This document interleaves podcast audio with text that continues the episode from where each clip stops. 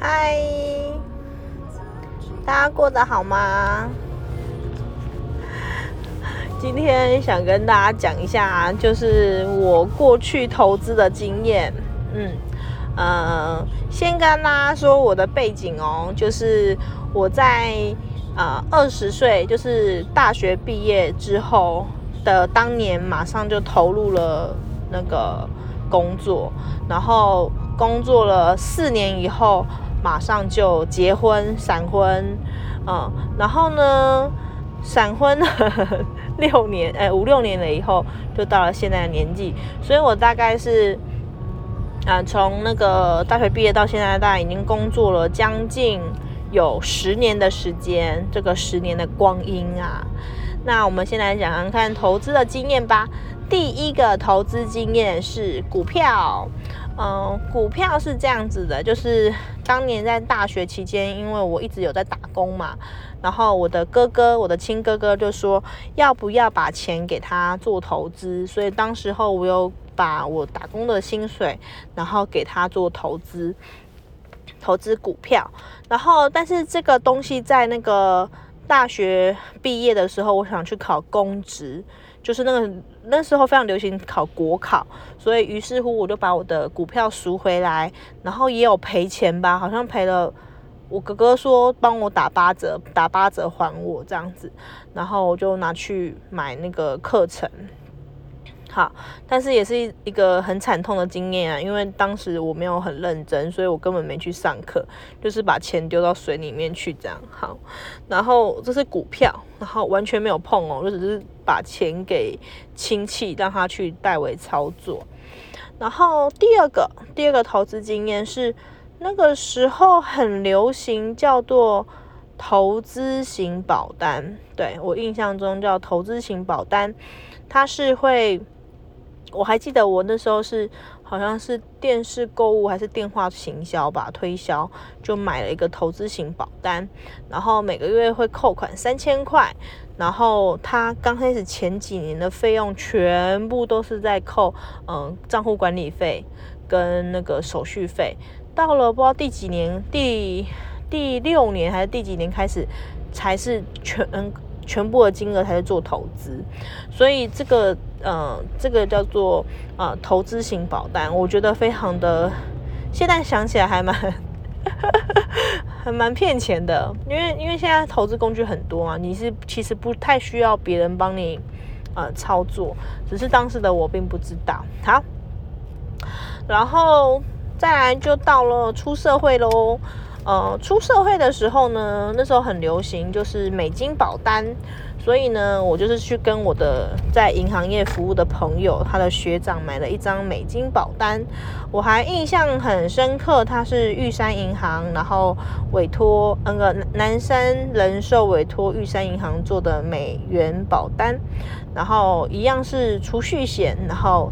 每个月缴三千块的台币，然后转换成美金，应该这样讲，我是用年缴啦，然后年缴大概一零八八，然后说美金很高嘛，所以大概三一个月一年大概三万多块，然后缴完六年，然后那时候利率很高，有四趴。好，这个东西记得，我们等下会继续讲到。好，再来，好多会不会讲不完？然后，嗯。美元保单之后就是，呃，那时候已经出社会哦。再来就就是到我结婚，对，结婚的时候，结婚的时候刚开始没有什么钱，所以嗯，没有没有办法做投资哦。但但但但但是当时我我们身上。突然有了钱，呃，为什么呢？我我其实是个月光族，所以我结婚时身上没有储蓄。好，可是我的亲人，就是我的亲戚，有给我们一笔钱，那就是我的妈妈跟先生的妈妈，婆婆有给我们一笔钱，所以当时的身上，我们身上是有一点闲钱的。然后，然后同时那时候先生也让我操作这笔钱。好，那时候我接触的都是叫虚拟币。好。这个很恐怖哦，就是它是真的，应该不是这样讲。现在很多是诈骗，但是是假的。可是当时我投资的是真的，就是我是真的去那个虚拟币的交易所，然后去购买这个虚拟币，所以我的确是有呃虚拟币在交易所，而且这个交易所是在台湾前两大，就是台湾前两大一个是呃 Maycoin M A I C O I N 跟币托哦币托好。在这个交易所，然后国外国外的交易所也有，好像叫 P P 网嘛，他们叫 P 网。然后这这这些网站里面做的虚拟币，可是那时候虚拟币刚刚兴起嘛，当时的比特币是一颗比特币是一万一万块台币，一万块哦，记住这个金额一万块。然后呢，到了。六年后、五年后的现在，它现在一颗是将近五六十万，五六十万。那我当时手上有买了十颗，因为我身上有十万块，我买了十颗。可是呢，我却陆陆续续的卖出了，陆陆续续的卖出，换回了现金。所以我算是太早卖掉，太早卖掉，我没有赚到钱。那当然啦，当时有把这个比特币留下来的人，现在都变成亿万富翁了。所以我错过了亿万富翁，就是当时的十万块，现在可能是呃六百万，对吧？呃，当时一颗一万嘛，然后现在一颗六十万，所以我十颗就是六百万。好，但是我们不要那么纠结于失去的东西，因为我我再怎么讲，我还是回不到当初嘛。当初的我还是一定会把它卖掉，因为我手上缺钱。OK，好，不看喽，不看喽，就是虚拟币的事情。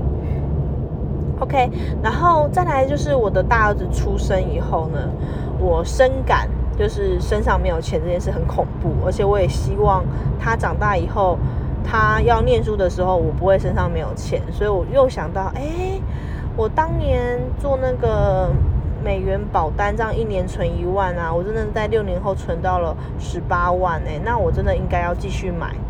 于是呢，我就又又又找到了富邦银行，然后亲友的富邦银行，然后开始买一些储蓄险。前前后后就是买了非常非常非常非常多张储蓄险。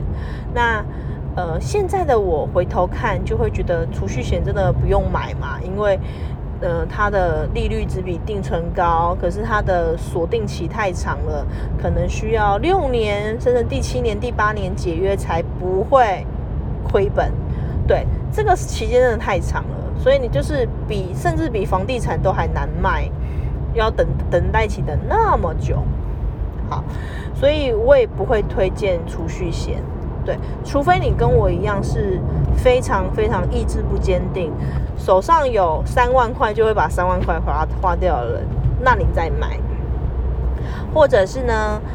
你的小孩已经长大了，然后你希望你给他的零用钱里面可以自动帮他扣掉这一款钱，就是妈妈给你一万块，但是你每个月有三千块要拿去缴储蓄险，就是强迫他呃呃储蓄。可是其实现在已经有太多商品可以跟跟动了哦，因为我知道现在连股票都可以买零股，就是你可以三千块买零股，那你每每年甚至还可以配股息。OK，好，所以在就是我的投资工具还有储蓄险，OK，然后呢，那大家一定很好奇哦，就是那我的那一张美美美元保单之后呢，有没有缴完？有啊，我六年缴完嘞。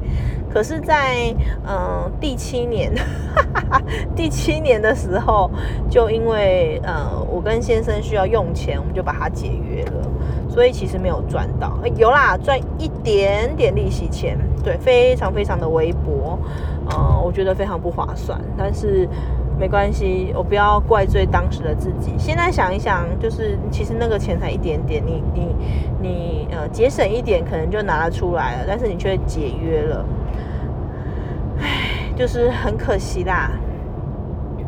好，然后再讲到还有什么投资工具嘞？还有还有就是那个现在很流行的就是你的银行网呃，你看一下你的银行有没有合作的。我知道很多间像是华南、呃富邦、大户、国泰等等等等台新都有的帮你做基金的自动机机器人投资。那富邦叫做奈米投，奈米投，奈米投它就是呃用很。便宜的账户管理费、手续费去帮你做呃美金美元基金的那个 ETF，应该算 ETF 吧，因为它一次帮你买很多只很多只。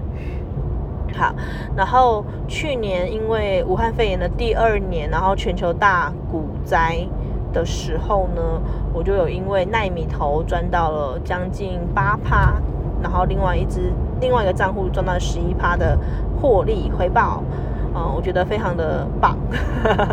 那时候我记得很多人都有听说吧，就是那个呃复利的力量，复利那个重复的复。呃，复数的复，OK，复利的力量就是你每天只要多比自己比前一天多努力一点点，那三百六十五天后的你就会非常的不一样。那财富也是，只要你存的钱，你的利息不要拿出来，一直在本金里面跟着一个一直滚，一直滚，那之后的你会变得非常非常的有钱，OK，所以我也很推荐这个。非常没有杀伤力，然后无痛的存钱，就是奈米头，OK。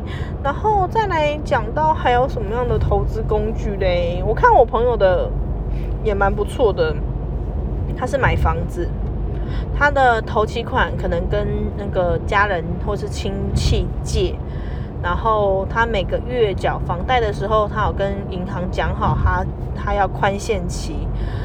宽限期内呢，他只缴利息；宽限期后才开始缴本金加利息。那这个缺点就是宽限期后，你的本金加利息会非常高。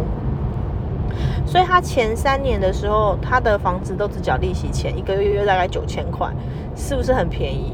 九千块你可以买到就是三房。两呃三房两厅两卫的房子，然后这个房子可能在桃园八德，然后三年后因为房价涨了，他就把它卖掉，那卖掉赚的价差大约一两百万，扣掉税金，然后他再就等于他下一间房子的头期款。可是这个有个缺点就是，你买卖房子一定会有嗯装潢费嘛，但是装潢费其实并不会在。你卖房子的时候加进去，大家都是看实价登录的金额，然后做差不多的出价，所以其实嗯要看运气，特别是在房价高点或房价低点，你需要用钱的时候，你可能会很容易卖不掉或是贱价卖掉。OK，所以这个也是有有风险的。不过有房子的话，银行也特别容易借你钱啦。OK，好。然后房子嘛，然后再来还有什么投资方法嘞？好像都讲的差不多了。股票啊，基金，然后储蓄险，对。那我喜欢哪一个？我喜欢，嗯，我还蛮喜欢基金投资的，对。但是我知道我的亲人有因为股票赚了很多钱，因为他们是做价差，然后。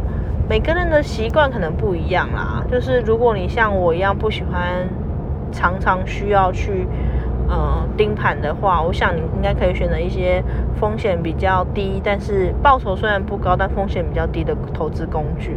可是呢，千万千万不要把钱只是放在银行，因为当我们放钱在银行的话，这个钱是越放越薄的，所以这个钱只要你存够了那个。家庭的预备金啊，其实你应该就开始动了。OK，所以这也是为什么呢？我现在开始就是会去再找一些投资方式，像是做生意呀，或是呃不同的收入来源。我觉得每这个新时代的人啊，一定要有多重的收入来源，对自己会比较好。呃，特别我们女生就是。结婚以后还是要帮自己保留一点后路，对啊，才会应付就是天有不测风云，人有旦夕祸福。又在乱讲话了。好啦，今天呃默默的聊了很多，希望你不要嫌我多话。然后我也希望你有美好的一天，跟我一起努力存钱吧。OK，拜拜。